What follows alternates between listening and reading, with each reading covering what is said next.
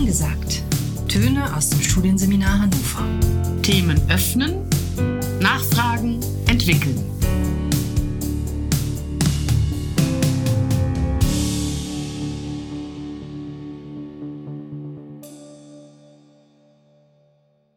Ja, wir freuen uns, dass wir heute mit unserem Podcast beginnen. Angesagt. Töne aus dem Studienseminar Hannover. Unser heutiges Thema: das Referendariat als Tanz für zwei.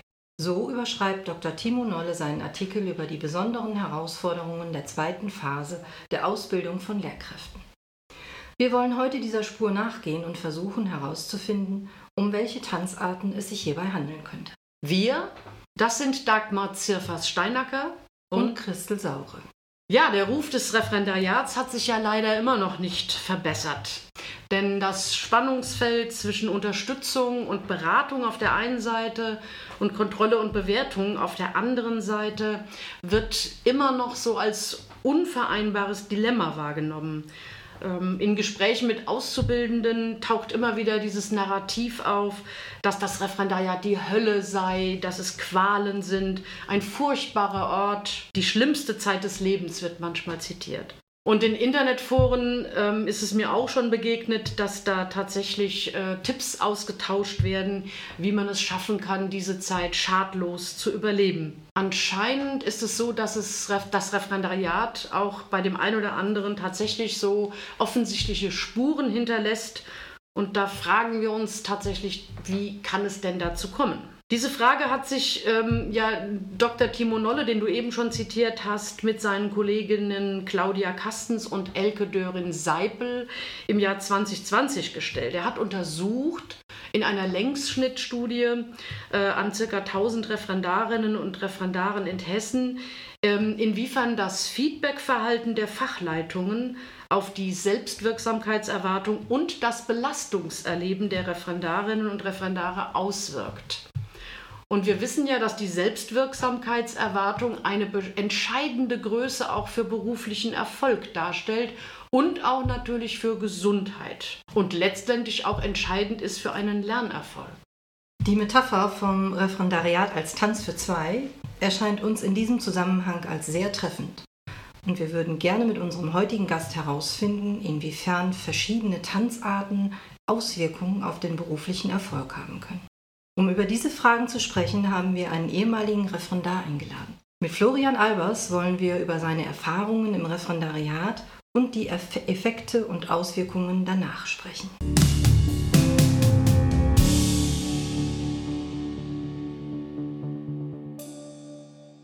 Florian, du hast ja dein Referendariat am Studienseminar Hannover bis im April 2021 absolviert.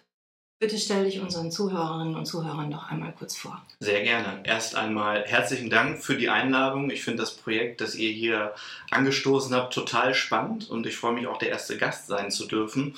Also mein Name ist Florian Albers, ich bin 32 Jahre alt und jetzt aktuell an der BBS 1 in Lüneburg eingesetzt und ja, durfte in den Genuss kommen, hier im Studienseminar in Hannover ähm, meine Ausbildung zu machen. Ich bin auch gebürtiger Zeller, also eigentlich gar nicht so weit weg von Hannover. Mhm. Kenne deswegen die Hannover-Ecke hier auch ganz gut, aber das Studienseminar, das habe ich dann jetzt erst näher kennengelernt. Ich bin äh, an meiner Schule eingesetzt mit Deutsch, mit Wirtschaft und arbeite insbesondere aber im Versicherungsbereich, weil ich neben des Jobs zum Kfz-Mechatroniker auch eine Ausbildung zum Versicherungskaufmann gemacht habe. Und äh, ja, daher trifft sich das da ganz gut. Genau, ähm, mein Referendariat habe ich von äh, 2019 bis 2021 gemacht und habe das Glück, dass ich jetzt anschließend direkt an meiner Schule bleiben durfte. Mhm. Danke, Florian, für den ersten Eindruck. Ähm, Florian, unsere Überschrift war ja das Referendariat als Tanz für zwei. Und mhm. ähm, ich würde jetzt gerne zunächst einmal von dir wissen, welche Tanzart würde denn für dich rückblickend am besten als Metapher für deinen Vorbereitungsdienst stehen? Also ich muss ja ehrlicherweise zugestehen, ich bin kein passionierter Tänzer. Also ich habe mal einen Tanzkurs gemacht, ja, das ist richtig, ich bin auch bis Silber gekommen. Das klingt jetzt erstmal gut, ne? Und da muss ja irgendwie auch äh, tanzmäßig was gehen. Allerdings äh, muss man keine Prüfung ablegen. Also sobald man die acht Stunden besucht hat, ist man im nächsten Kurs dann. Und ich kenne ein paar Standardtänze und wenn ich jetzt an das Referendariat zurückdenke und auch dann an den Tanzkurs, würde ich sagen, ist vielleicht der Tango. Der Tanz, der am ehesten zu der Zeit im Referendariat passt, weil wenn ich mir den Tango so ansehe und damals habe ich noch selber versucht zu tanzen, dann muss man schon sagen, das ist ein Tanz, der wirkt sehr durchchoreografiert, aber hat auch so seine Momente des Ausbruchs und der emotionalen, wie sage ich, emotionalen äh, Belastung. So. Und äh, ich finde, dass man das als Parabel auf das äh, Referendariat eigentlich ganz gut sehen kann, weil im Referendariat ist das ähnlich. Ne? Das ist eine sehr äh, stramme Taktung, sage ich mal, viele Dinge, die in, in, kurzer Zeit nacheinander kommen. Und es gibt dann eben so die Momente des äh, emotionalen Höhepunkts. Und ich finde, das passt zum Tango sehr gut. Und der Tango ist ja auch ein sehr feuriger und leidenschaftlicher Tanz. Also das passt, glaube ich, ganz gut. Und ähm, ja, er ist ja auch ein Schreittanz und so hat sich das im Seminar und im Referendariat auch angefühlt. Man schreitet so von, einer, von einem Besuch zum anderen, von einem Termin zum nächsten. Deswegen Tango passt, glaube ich, ganz gut. Dankeschön. Ja, ich glaube, das hast du sehr anschaulich äh, gerade dargestellt, wie das sein kann. Äh, gerade auch im Tango hat natürlich äh, die Führung des Tänzers äh, auch oh ja. eine ganz mhm, wichtige genau. Aufgabe an dieser Stelle. Ja. Und äh, auf der einen Seite sich führen zu lassen, ganz wichtig, mhm. oder aber auch die Führung zu übernehmen. Und da sind wir quasi schon ein bisschen an dem Thema angekommen, nämlich äh, zu den unterschiedlichen Belastungsmomenten des mhm. Referendariats. Da würden wir uns doch gerne im Folgenden ein bisschen mit dir näher auseinandersetzen. Gerne. Ja, beim Tango, du hast es gerade schon gesagt, Christel, ähm, da geht es ja ganz besonders tatsächlich darum, auch die äh, Führung und das Folgen ja manchmal fast wortlos eben auch zu erspüren und mitzubekommen. Da geht es um ganz viele Kommunikationskanäle und ähm, wir äh, haben ja diesen Titel auch ausgewählt, weil er eine sehr schöne Metapher ist äh, für diesen sehr großen Bestandteil des Referendariats des Feedbacks. Mhm. Das Referendariat lebt ja in dieser äh, Kombination aus eben ähm, Lernen auf der einen Seite und Bewerten auf der anderen Seite. Das ist ja dieser Spannungsbogen. Und der Tango ist ein sehr spannender Tanz. Das äh, finde ich auch eine sehr treffende Wahl von dir.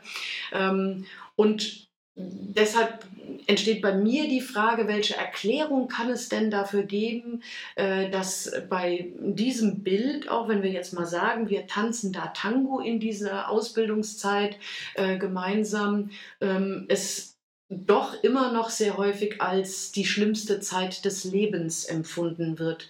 Also da muss es ja sich um schwierige Momente, um Belastungssituationen handeln. Hm, hast du da für dich jetzt im Rückblick eine Erklärung für? Also ich glaube, dass die Antwort auf diese Frage, also warum wird das immer noch so gesehen, warum gibt es dieses Image des Referendariats, äh, dass das eine sehr vielschichtige Antwort bedarf, ähm, um dem auf den Grund zu kommen. Wenn man sich mal den, den Spaß macht und bei Google, ich weiß nicht, ob ihr das auch schon mal versucht habt, man gibt bei Google irgendwie einen Begriff ein und automatisch kommen verschiedene Suchvorschläge, die sozusagen den Begriff erweitern. Und ich habe mir mal den Spaß gemacht, wenn man dort Referendariat eingibt, dann kommen verschiedene Suchvervollständigungen. Das geht dann irgendwie über einen Algorithmus oder so. Und dann kommt da als Vorschlag, das Referendariat ist die Hölle. Auf Platz 2 kommt das Referendariat abbrechen. Auf Platz 3 kommt das Referendariat macht mich fertig. Und auf Platz 4 kommt das Referendariat überleben. Und jetzt kommt auf Platz 5 das Referendariat an berufsbildenden Schulen. So, und ich finde, das sagt ja eine ganze Menge aus, ne? weil, also im Grunde genommen der Algorithmus, der dahinter steckt, der dahinter steckt, ist, ist so aufgebaut, dass die naheliegendsten und am häufigsten versuchten äh, oder gesuchten Begriffe sozusagen dann vervollständigt werden. Ne? Und das zeigt ja das Dilemma eigentlich. Und ich glaube, dass die Erklärung ähm, oder dass der, der Grund oder die Ursache dafür schon viel, viel früher in der gesamten Ausbildung eigentlich anfängt. Also wenn ich zurückdenke an meine Zeit im Studium, wo man also auch schon dann äh, zwei Praktika durchläuft, dann fängt da eigentlich diese Mehr schon an, dass das Referendariat die Hölle ist. Obwohl man eigentlich gar nicht so richtig jemanden kennt, der das Referendariat gerade macht und vielleicht hat man auch gar keine Freunde als äh, Lehrer oder Lehrerin. Ähm, das ist bei mir zumindest damals so gewesen, aber trotzdem hieß es damals schon, okay, also das Referendariat, da geht es dann, dann richtig zur Sache. So, das erstmal schon ganz grundsätzlich, da beginnt das Mindset dann langsam sich schon zu verändern. Und dann ist es ja auch so, dass man in dieser Zeit im Master dann irgendwie äh, möglicherweise schon unterwegs ist und im Master ist man dann ja schon irgendwie achtes, neuntes, zehntes Semester, da ist man ja schon einer der Erwachsenen auf dem Campus. Ne? Wenn man dann aber ins Referendariat startet, dann ist man an der Schule in der Nahrungskette erstmal wieder ganz unten. Und das ist möglicherweise für den einen oder anderen ungewohnt. So, und das verstärkt dann nochmal dieses oh, Referendariat jetzt. Ne? So, und dann kommen noch Sachen dazu wie im Seminar und dann dieser Beobachtungsdruck. Ne? Wir kommen eventuell dann später nochmal noch mal mhm. darauf. Ähm, das kommt dann noch dazu und plötzlich merkt man, oh, jetzt weht hier ein ganz anderer Wind. Und ich glaube, dass das ähm, dem, was man vorher eh schon gehört hat, so ein bisschen noch, dass das so eine Katalysatorfunktion hat. Mhm. Also das heißt, ähm, so, wenn ich das richtig aus deiner Sicht jetzt äh, wahrnehme, ist ähm, einer der äh, schwierigen Situationen auf jeden Fall auch dieser, dieser Rollenwechsel, der ja auch nicht nur in eine Richtung stattfindet. Also einerseits wieder, wie du gesagt hast, in der Nahrungskette auf einmal an der anderen Stelle zu sein. Genau. Also der Lernende, die Lernende zu sein. Aber auf der anderen Seite ja auch ähm, eine hohe Belastung zu haben, äh, plötzlich Lehrperson zu mhm. sein. Und dann genau das andere, nämlich in dem Falle äh, der, die Person zu sein, die bewertet mhm. und die kontrolliert und äh, die begleitet und die moderiert. Ähm, kannst du da äh, Beispiele äh, benennen aus deiner Erfahrung als Referendar, die so ganz gezielt sagen, wo du sagst, das ist ein hohes Belastungserleben bei mir gewesen? Ja, total. Also ähm, ich muss vorweg schicken, dass ich in der Schule selbst eigentlich einen relativ guten Start gehabt habe, weil ich die Schule bereits kannte. Also ist meine Schule auch gewesen, in der ich meine Ausbildung gemacht habe. Bin mit Lehrkräften teilweise noch in Kontakt gewesen. Geschwister von mir haben diese Schule besucht und während, der, ähm, während des Studiums habe ich dort auch ein, eines der beiden Praktika gemacht. Also das, das war, der Start war relativ, war relativ einfach. Bei mir kam so dieses, ähm, dieses Belastungsgefühl und vielleicht sogar auch Überlastungsgefühl, dann als es in Richtung ersten gemeinsamen Unterrichtsbesuch ging. Also du wirst dich ja sicherlich noch erinnern. Ne? Mhm. Ich bin äh, kurz vorher dann krank geworden und habe mich also nicht imstande gesehen, diesen gemeinsamen Unterrichtsbesuch. Und ich meine, da kommt dann ihr kommt vorbei, dann kommt, ist noch die Schulleitung dabei, ein Ausbildungslehrer, die ganze Klasse ist da. Und ähm, das war so einer dieser Momente und auch mein persönlicher Tiefpunkt eigentlich im gesamten Referendariat. Ähm, wo ich nicht nur eine Belastung hatte, sondern auch eine Überlastung. Mhm. So. Und hinzu kommt, das als kleine Anekdote vielleicht, ähm, dass das Seminar und Schule sind ja zwei ganz, ganz unterschiedliche Standorte auch. Ne? Und ich weiß nicht, ihr erinnert euch möglicherweise, das war dann, war dann in der ersten Woche, ähm, da gab es dann einen Raum mit Kaffee, wurde Kaffee angerichtet.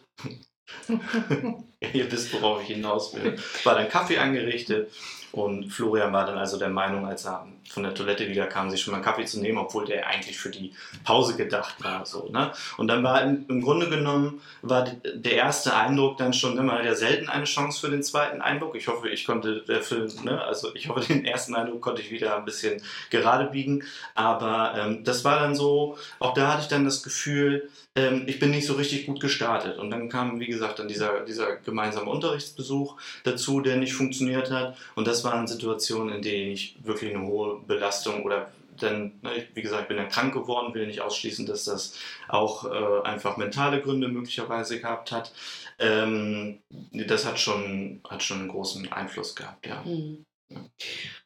Ja, das ähm, ist, glaube ich, gut nachvollziehbar bei der ähm, ja, Belastungsstärke, die wir ja alle ähm, auch kennen innerhalb des Referendariats.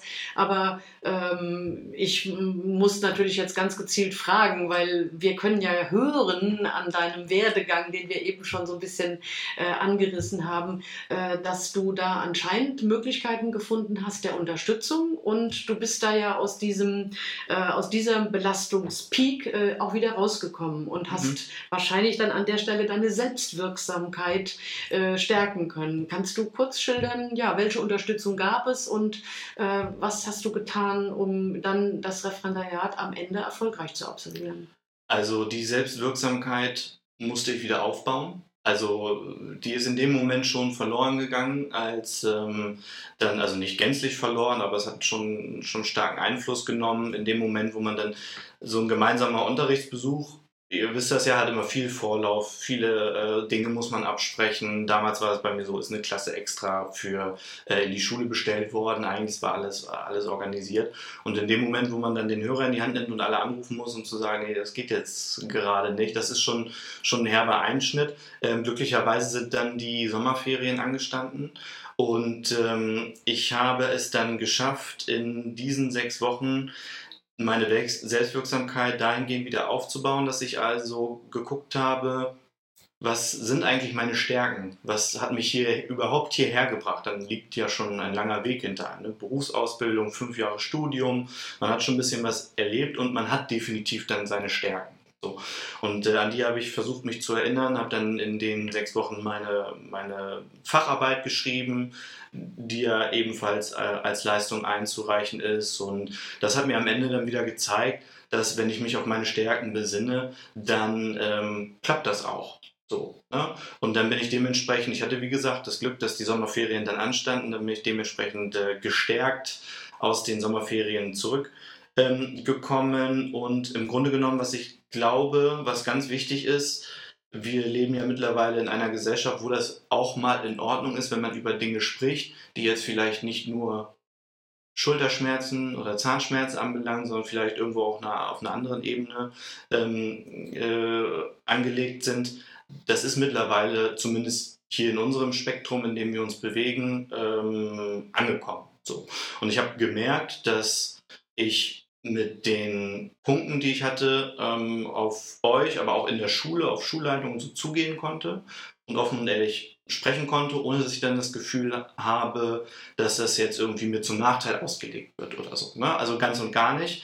Ähm, also glaube ich, dass so ein Austausch und Kommunikation, äh, was ist da jetzt gerade los, das, also das hat mir auf jeden Fall damals sehr, sehr geholfen. Und dann ja, ganz wichtig ist, dass man eben bestimmte Sachen, ne, wenn man Belastungsmomente hat, nicht in sich reinfrisst, sondern sich Verbündete sucht. Ne? Leuten, denen es vielleicht genauso geht. Und man äh, erschrickt sich vielleicht, wenn man feststellt, wie viele Leute ähnlich empfinden, von denen man das vielleicht gar nicht gedacht hat. Mhm.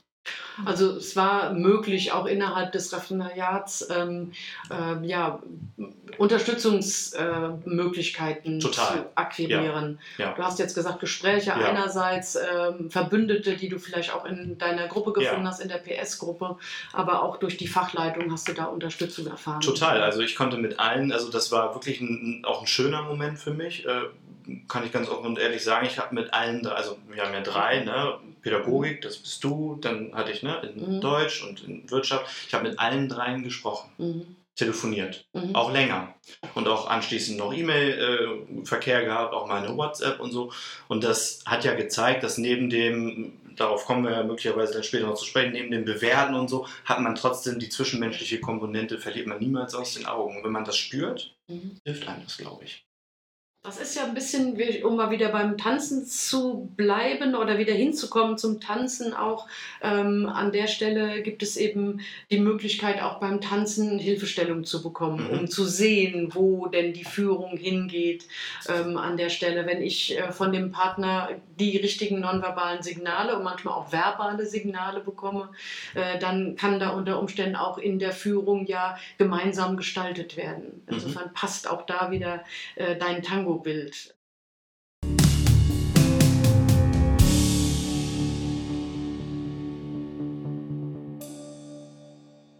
Wie bei fast allen Tanzarten gibt es natürlich auch bestimmte Rahmenbedingungen, die äh, innerhalb der Tanzstile auch erforderlich sind. Und so ist das ja im Referendariat auch. Und vielleicht mit Blick auf diese ja, formalen Rahmenbedingungen, die wir ja auch haben, ähm, würden wir gerne an der Stelle nochmal tiefer bohren inwiefern diese Rahmenbedingungen diesen Tanz von dir beeinflusst haben und vielleicht auch generell immer beeinflussen. Lorraine, du hast gerade schon äh, geschildert, ähm, was so die Vorbereitung der Unterrichtsbesuche anging. Sie sind ja nun mal ein ganz gravierender Bestandteil der Ausbildung, ja. weil sie ja genutzt werden, um den persönlichen Kompetenzerwerb auch zu gewährleisten. Und ähm, Gekoppelt ist das Ganze natürlich mit ganz intensiven Nachbesprechungen, wo also reflektiert wird und diskutiert wird und ähm, wo nicht nur Stärken aufgezeigt werden, sondern insbesondere auch die Entwicklungspotenziale, die wir noch erkennen und die eben häufig von Referendarinnen und Referendaren als besonders belastend empfunden werden. Ähm, vielleicht magst du an dieser Stelle noch mal einmal äh, zu den Unterrichtsbesuchen selber etwas sagen und auch zu den Formen der Nachbesprechung, wie du das für dich erlebt hast in deiner Ausbildung. Es ist ja so, dass diese Unterrichtsbesuche, das sind ja richtige Termine, auf die man wochenlang hinfiebert, auf die man wochenlang irgendwie hinarbeitet und dann mündet alles in so einem großen Turniertanz, der dann am Ende bewertet wird, ne? um vielleicht immer so ein bisschen diese Analogie zu bleiben. Und ähm, das Wichtigste ist, glaube ich, zu verstehen, und ich habe versucht es zu verstehen, es ist mir nicht immer gelungen, aber es ist wichtig zu verstehen, dass diese Unterrichtsbesuche in erster Linie dazu da sind, oder dass man das Privileg hat, daran teilzunehmen, um sich weiterzuentwickeln. So, ne? Und es ist ja auch nicht so, man darf sich das nicht so vorstellen, dass äh, die Seminarleitung dann kommt, eventuell ist dann Schulleiter noch äh, dabei und dann wird anschließend äh, kritisiert, kritisiert und alle fahren nach Hause. So ist es ja nicht, sondern zumindest habe ich das hier so erlebt, dass ja auch ganz klar gesagt wird, wo kann man arbeiten und dass ihr als Ausbilderin und auch Ausbilder ähm, eine Idee mit an die Hand geben, wie man denn dann weiterarbeitet. Ne? Also es geht nicht nur darum, dann zu sagen, äh, Unterrichtsbesuch so, ne, das war schlecht, sondern okay, das war gut, hier haben wir noch ein, zwei Dinge gesehen, an denen könnte man noch arbeiten. Wie kann ich dich, lieber Liv, dabei unterstützen? So habe ich das in der Regel wahrgenommen. Nichtsdestotrotz ist das vielleicht etwas, was man erst im Nachhinein später so ein bisschen einordnen kann. Ne? Also in dem Moment, wo man dann da sitzt und man hat, weiß ganz genau, okay, das Arbeitsblatt oder irgendwie die, die, die Gelenkfrage oder so, die hat nicht hingenommen. Man weiß das ja auch. Ne? Und es ist so schade, dass man das manchmal dann vielleicht nicht abgerufen bekommen hat, obwohl man eigentlich weiß, dass, ähm, dass man das kann. Und dann sind wir wieder bei diesem Punkt Selbstwirksamkeit. Also viele Dinge, die man eigentlich kann, gelingen einem vielleicht in, seinem, in so einem Moment dann eventuell nicht so. Ne? Und man darf sich nie dieser Illusion hingeben, dass das was äh, Konstantes, äh, Konstantes ist, sondern vielleicht etwas, was auch nur in diesem einen Moment vielleicht mal nicht geglückt hat. Und wenn es immer nicht glückt, dann muss man da wirklich vielleicht dran arbeiten. Aber dafür seid ihr dann ja da. Mhm. Also das ist wie beim Tanzen selber, um dann eben halt die Silbermedaille zu gewinnen, von oh, der ja. du vorhin sprachst, mhm. bedarf es natürlich eines sehr, sehr umfassenden und intensiven Trainings an der Stelle. Ja. Ähm, dieses Training hast du eben halt erfahren.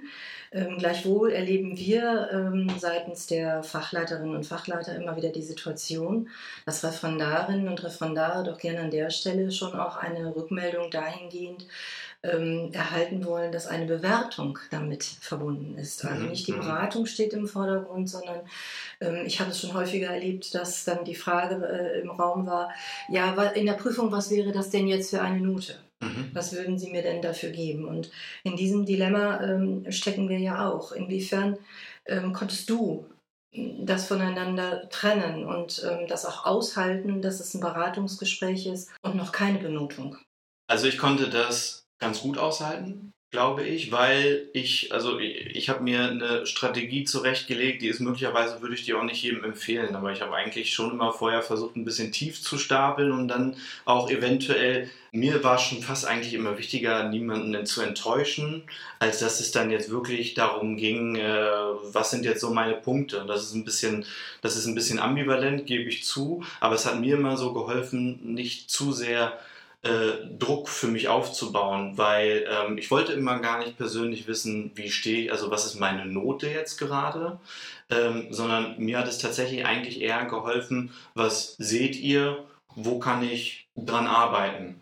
So, weil ähm, die Note, also im Grunde genommen jeder, der im Referendariat steckt, weiß, dass das, äh, dass das quasi eine Entwicklung ist, die da bewertet wird. So, ne? Und gerade in den ersten Besuchen muss man ja und darf man auch an dieser Entwicklung noch nicht am Ende sein. So, ne? Das sind ja, glaube ich, die allerwenigsten.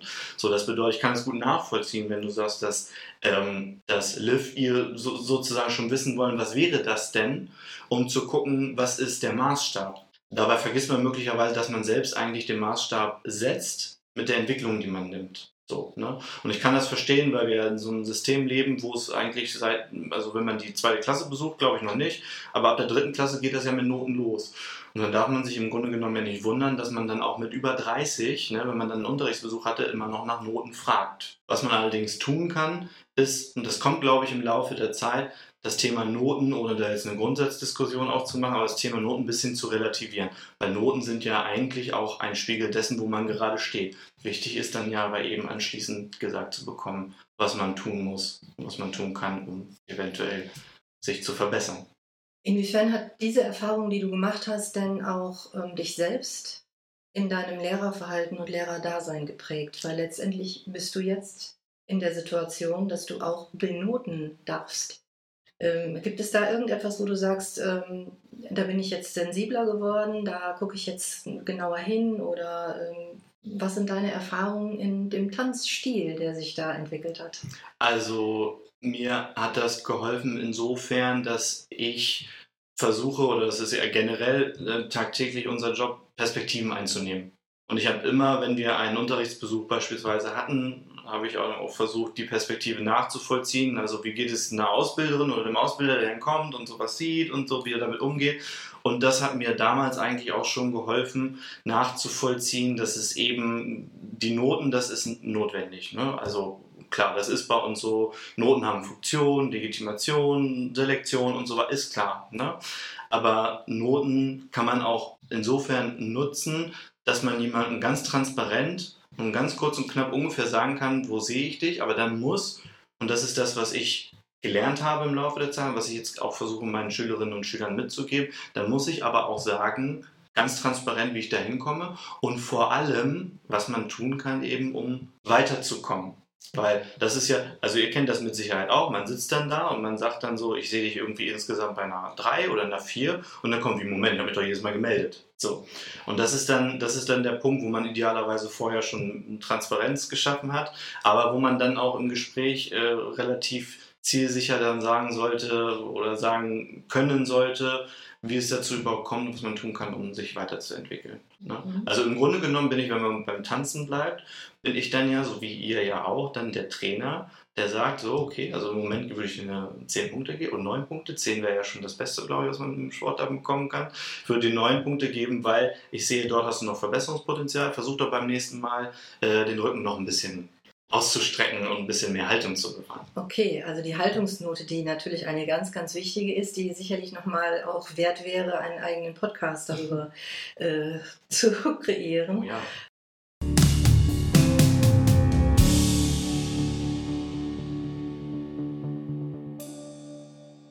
Würde gerne noch mal einen anderen Aspekt äh, mit dir ansprechen. Du hast jetzt schon sehr viel über das Belastungserleben und deine eigenen Bewältigungsstrategien diesbezüglich berichtet.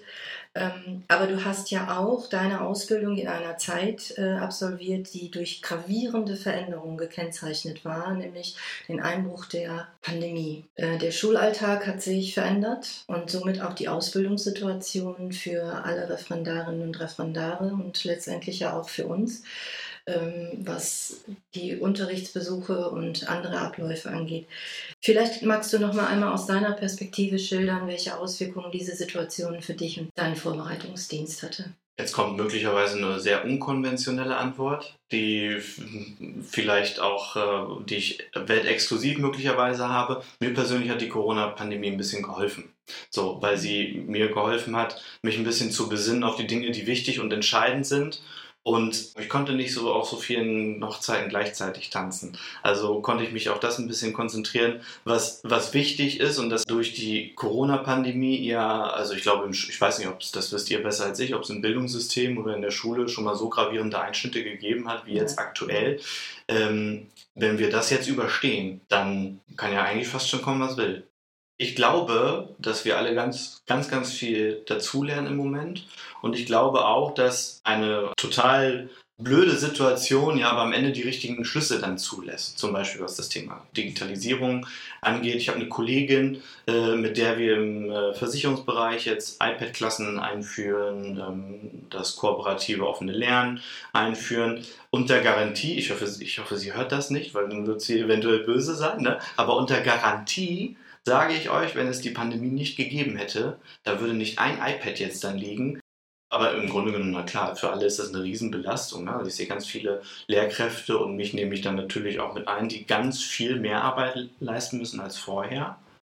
Aber da bleibe ich dann dabei, wenn man das jetzt schafft, dann rückt man dadurch näher zusammen und man geht dann auch stärker aus dieser Pandemie hervor und ist dann auch also mit einem noch größeren Instrumentenkoffer ausgestattet für den äh, Schulalltag als ohnehin vielleicht schon. Ne? Inwiefern hast du denn ähm, Unterstützung erfahren, gerade jetzt in Bezug auf ähm, den Unterricht, auf Einsatz von modernen Medien, ähm, von digitalen Endgeräten? Ähm, hat es da irgendwelche Dinge gegeben, die in deiner Ausbildung äh, stattgefunden haben, die dir geholfen haben? Also in erster Linie haben wir das Thema hier im Seminar natürlich auch aufgegriffen. Einerseits, weil wir die Veranstaltung natürlich auch online durchführen mussten, weil für uns galten ja die gleichen Regeln wie für alle anderen auch. Wir durften dann nicht herkommen und so weiter. Also haben wir sozusagen das, was wir selber mit den Schülerinnen und Schülern dann machen mussten, nämlich Online-Unterricht, haben wir ja dann auch mit euch gemacht. Aufgrund dessen haben wir viel ähm, praktische Erfahrung gehabt und ihr habt euch ja auch ganz stark dafür eingesetzt, dass ihr euch da in das Thema hineinbegeben habt und dann guckt er, was ist jetzt eigentlich möglich mit den neuen Rahmenbedingungen, mit Medien, was kann man da machen. Das einerseits. Andererseits innerhalb der Schule ist es auch so und ich hoffe, dass das an vielen anderen Schulen ähnlich ist. Ähm, wir haben ein sehr gutes Medienteam.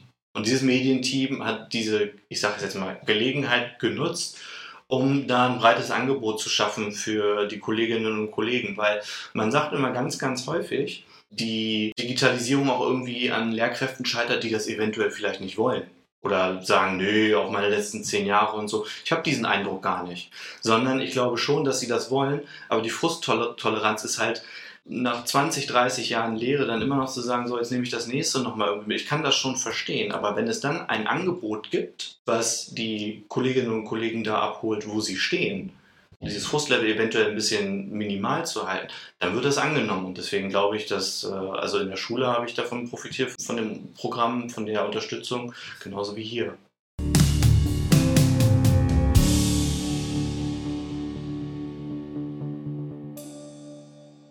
Haben jetzt sehr viel auf die Ausbildungssituation selber geschaut. Nun bist du seit April nicht mehr bei uns im Seminar, sondern äh, hast eben, äh, wie du schon eingangs erwähnt hast, eine Anstellung an der Lüneburger BWS bekommen und würden jetzt gerne mal so ein bisschen in die Gegenwart und vielleicht auch ein bisschen in den Ausblick hineingehen. Wir wollen sozusagen gucken, äh, inwiefern die Tanzschule, die du hier bei uns absolviert hast, auch tatsächlich dazu geführt hat, dass du jetzt auch Pirouetten drehen kannst und beim Tango vielleicht auch mal ein Solo hinbekommst.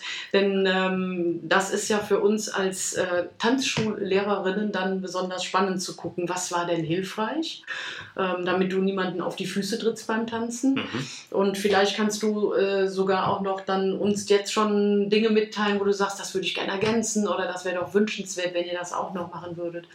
Ja. Äh, sind wir sehr gespannt auf deinen Bericht jetzt im Blick fünf Monate im Schuldienst das Pareto-Prinzip 80-20. Ne? So, und das, ähm, das ist tatsächlich etwas im Referendariat, habe ich, hab ich mich das nicht getraut. Aber das ist etwas, was mir abends, wenn ich dann um 21 Uhr, 22 Uhr, vielleicht geht es dann schon Richtung 23 Uhr, dann noch am Schreibtisch sitze, was mir dann hilft, ist, dass man eben ähm, schaut, diese ganzen Kleinheiten, äh, Kleinigkeiten, die jetzt also für den Lernzuwachs nicht unbedingt dann förderlich und wichtig sind, ne? ähm, dass man da vielleicht guckt, dass man den eigenen Perfektionismus, den ich glaube, ist so ein bisschen Berufskrankheit möglicherweise auch, ne? ähm, den viele haben, dass man den versucht an der einen oder anderen Stelle so ein bisschen herunterzuschrauben. Und ein ganz kleines Beispiel, weil es jetzt gerade ganz aktuell war. Ich habe ähm, in dieser Woche einen Unterricht vorbereitet mit unterschiedlichen, mit unterschiedlichen Arbeitsaufträgen in Gruppen und ähm, dann habe ich im Nachhinein festgestellt, dass überall unten trage ich normalerweise mein Kürzel ein. Ne?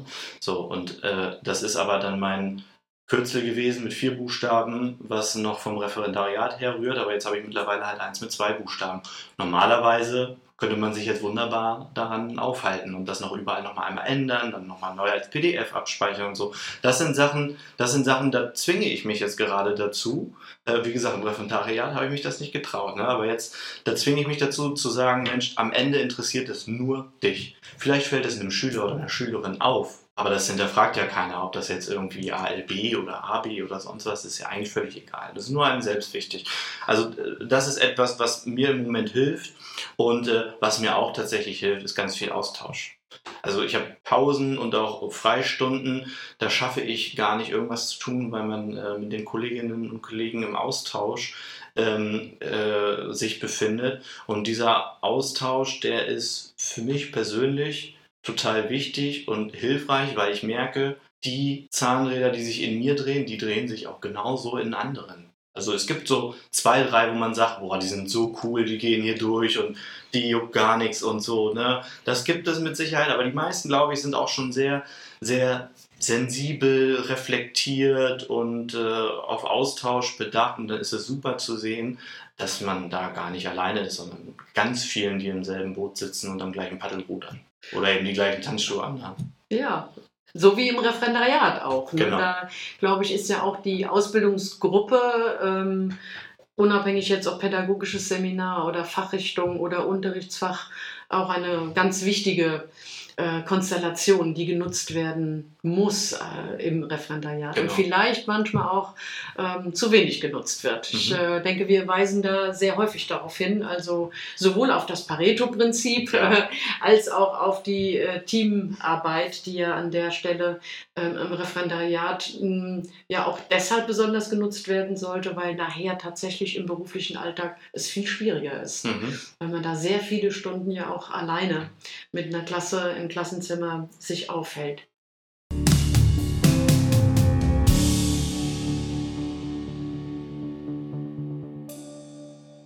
Rückblick auf dein Referendariat. Welche drei Dinge aus dem Referendariat hast du besonders geschätzt?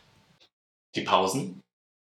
Und das sage ich jetzt nicht nur, weil Pausen immer gut sind, sondern weil Pausen die Gelegenheiten sind, wo man sich mit, äh, ich will jetzt nicht sagen Leidensgenossinnen und Genossen, sondern ähm, Teampartnerinnen und Partner ähm, zusammentun kann und sich mal über Dinge austauschen kann, die einfach so im Alltag passieren, die in der Schule passieren, die im Seminar passieren, für die man im Seminar selber gar nicht äh, so die Gelegenheit dann hat, weil man ist am Arbeiten, sehr darauf fokussiert, seine Sache irgendwie gut zu machen und in den Pausen, wo dann sonst keiner von euch, ne, da ist, da kann man dann auch mal über Sachen sprechen, die einem äh, so untereinander vielleicht mal auf dem Herzen liegen, wo man einfach auch mal ganz ungefiltert was sagen kann und eine Meinung irgendwie mal erfragen kann. So, ne? Deswegen, das finde ich, ähm, das habe ich immer sehr genossen und sehr geschätzt. Und dann tatsächlich auch die Inhalte, weil ich muss jetzt rückblickend betrachtet sagen, dass viele Inhalte natürlich nur anreißen konnten, anskizzieren konnten, die man erst tiefergehend bearbeiten kann, wenn man selber im Berufsalltag auf diese Dinge dann auch stößt und sich vertieft damit auseinandersetzen muss. Aber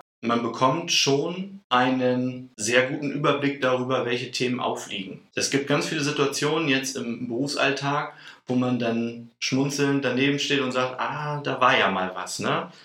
Kann man vielleicht nochmal in die Protokolle oder in die, in die Unterlagen nochmal reinschauen, ne? Aber natürlich immer viel auch an der Oberfläche, weil ganz viele Sachen kommen im Alltag und im Laufe der Jahre, äh, denke ich, nicht, dass ich jetzt schon seit Jahren dabei wäre, aber ich, es fühlt sich so an, als würden viele Dinge dann im Laufe der Zeit einfach noch ähm, dann äh, auftauchen, mit denen man sich dann nochmal tiefergehend auseinandersetzen muss. Aber man hat zu jedem Thema eine Idee, ne? sei es jetzt zum Beispiel Notengebung, haben wir viel zu gemacht, sei es jetzt, man kriegt mit, da ist irgendwie eine Klassenkonferenz und man weiß genau, okay, da müssen, müssen dann bestimmte Sachen eingehalten werden und sowas. Man erinnert sich an das Rollenspiel, in dem manch einer einen Schulleiter mimen durfte. So, ne? Also, das wäre der zweite Punkt mit den Inhalten. Und dann mit einem kleinen, mit einem kleinen Augenzwinkern äh, besonders geschätzt habe ich, wenn äh, das WLAN funktioniert hat. ja, das passt ja schon fast so ein bisschen zur Überleitung. Was war für dich der lustigste Moment ähm, im Referendariat? Das war, wenn das WLAN nicht funktionierte, nicht der lustigste für uns auf jeden Fall. Aber vielleicht hast du ja noch einen anderen Moment, wo du sagst, ähm, ja, da kann ich mich jetzt noch dran erinnern, weil das hat vielleicht auch mein Herz berührt oder eben, wir haben viel gelacht. Also gelacht haben wir tatsächlich sehr, sehr viel.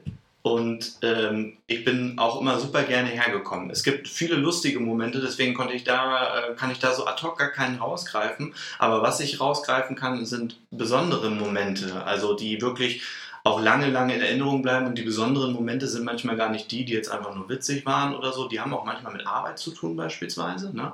Aber die im Nachhinein einfach hängen bleiben. Und das war für mich zum Beispiel die Jerusalemer Challenge, die wir gemacht haben. Weil Tanzen. und äh, tanzen und, und ich versuche das meinen Schülerinnen und Schülern auch so mitzugeben. Ne? Ähm, zum Beispiel, wir haben so das Thema Klassenfahrt und es soll segeln gehen. Und ihr könnt euch vorstellen, segeln ist immer so, oh, echt segeln und so. Ne? Aber ich habe selber die Erfahrung gemacht, wenn man sich bei manchen Dingen erstmal überwindet und sich dem stellt und eine Hemmschwelle äh, sozusagen, eine Hürde überspringt, dann sind das Dinge, die man sein Leben lang dann häufig behält und so war das mit der Jerusalemer Challenge auch. Wir haben ja ganz viele Dinge in Sachen Frustrationstoleranz gemacht. Aber zusammen nochmal in der Öffentlichkeit tanzen zu gehen, das aufzunehmen, das war dann nochmal die, äh, die Spitze des Eisberges. Aber im Nachhinein sind das Dinge, wenn man sich in zehn Jahren dieses Video anguckt, also klar haben wir viel gemacht, gearbeitet und gelacht, aber das, was wirklich äh, dann hängen bleibt, sind die Momente des zusammen ein Ziel erreichen oder eine Hürde zu, äh, zu meistern und das war bei dieser Challenge, die wir gemeinsam gemacht haben, auf jeden Fall so. Und da sind wir eigentlich auch wieder so an dem Punkt ähm, der Selbstwirksamkeitserwartung. Ne? Ich denke, dieses Anti-Blamier-Training, wie wir das ja immer genannt Stimmt. haben, äh, das ABT, arbeitet ja genau an dieser Stelle. Ne? Auf der einen Seite das Belastungserleben auch vielleicht nochmal in eine andere Perspektive zu bringen und gleichzeitig äh, die Selbstwirksamkeitserwartung mit etwas sehr Ungewöhnlichem, ne? was vielleicht äh, eine, äh, ein Herausgehen aus der Komfortzone auch erfordert, Genau. an der Stelle zu verändern. Deswegen haben wir ja vorhin ja auch festgestellt, das ist eine psychologische Größe, die ist sehr entscheidend ähm, für so einen Erfolg. Und das ist ähm, natürlich sehr schön, dass du äh, diese Momente jetzt auch äh, so in Erinnerung hast, äh, dass du sie an dieser Stelle äh, gerade nennst. Mhm. Und und auch in dem Zusammenhang ähm, erwähnst, dass es ja ein, ein Tanz eben war. Ja. Ne? Mit äh, mal gucken, lasse ich mich drauf ein, äh, wie weit kann ich gehen aus der Komfortzone, auch beim Bewegen, beim Tanzen heraus. Ähm, welche Tipps hast du denn für zukünftige hier Lehrkräfte im Vorbereitungsdienst, damit es uns noch besser gelingt, ähm, diesen Tanz, äh, dieser Feedback-Kultur äh, innerhalb dieser Ausbildung ja, äh, noch so zu gestalten, dass dieses Dilemma zwischen ne, Beratung und Bewertung uns noch ähm, in einem harmonischeren Kontext gelingen kann? Ich glaube, dass viele gute Punkte hier schon umgesetzt werden. Also insbesondere glaube ich, dass wenn zwischen den Bewertungen und zwischen den äh, Seminarinhalten noch genug Platz für Zwischenmenschlichkeit ist. Dass wenn man, wenn man das spürt und dass das nicht nur Pseudo ist, sondern wirklich so vom Herzen kommt und man merkt das ja ganz oft, dann kann man das relativieren. Dann weiß man, okay, das ist irgendwo auch ein Job und ein Teil des Systems. Es gibt diese Bewertung, aber das eine schließt ja das andere eigentlich gar nicht aus. Also ich kann beispielsweise mit meinen Schülerinnen und Schülern auch eine tolle Beziehung haben und am Ende trotzdem sagen, okay, also pass auf, ne, wenn es dann um die inhaltlichen Dinge geht, äh, du weißt, ich muss das benoten. Was meinst du, wie oft hast du dich denn gemeldet oder ähm, dich beteiligt? Dann kommt, wenn man das so auf Augenhöhe macht, meistens eine sehr ehrliche und selbstreflektierte Antwort, ist meine Erfahrung. Und das ist hier ähnlich. Und ich habe das äh, im Großen und Ganzen auch immer so empfunden.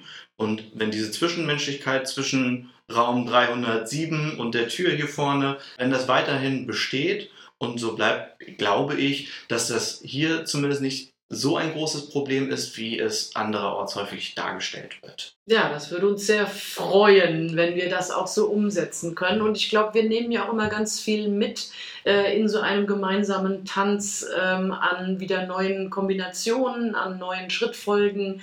Ähm, ich denke, da lernen wir ja auch äh, immer wieder aufs Neue.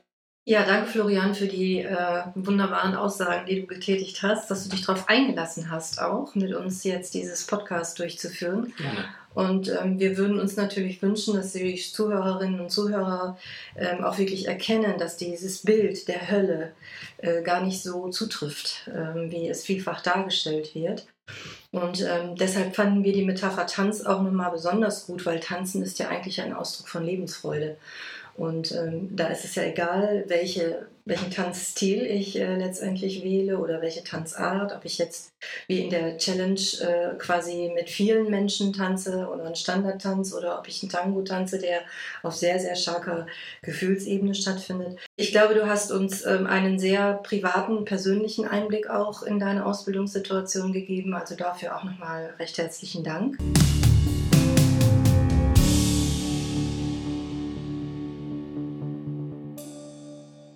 Wir würden gerne am Ende dich nochmal bitten. Äh, wir haben noch so ein paar Statements vorbereitet und ähm, oh oh. würden dir mal wechselseitig so das Statement äh, vorlesen und dich bitten, eine kurze, spontane Antwort zu diesem Statement zu geben. Und ich fange dann direkt mal mit dem ersten Statement an. Stress dich nicht, das machen schon andere. Äh, das ist nicht so. sondern man sollte sich seinen eigenen Aufgaben im Alltag schon sehr bewusst sein, um auch nicht den Gräuel der anderen auf sich zu ziehen. Können wir mal kurz einen Termin absprechen? Macht man sich keine Freunde mit? Also zwischen Tür und Angel habe ich selber festgestellt, ist das ganz schwierig, aber leider auch habe ich festgestellt, gang und gäbe im Unterrichtsalltag. Dafür stehe ich nicht zur Verfügung. Muss man lernen, ist aber auch nicht ganz einfach. Was wäre das denn jetzt für eine Note gewesen? Uh, ja. Hm, was sage ich denn dazu? Also, wenn man das nach dem Unterricht gefragt wird, beispielsweise. Idealerweise können Schülerinnen und Schüler sich das selber ein bisschen beantworten, weil man äh, regelmäßig äh, auch den Spiegel auspackt und die Schülerinnen und Schüler vielleicht auch darüber aufklärt, was benotet wird, was nicht benotet wird, dann kann man das in der Regel eigentlich auch sich selbst ein bisschen beantworten. Ich würde es immer wieder tun.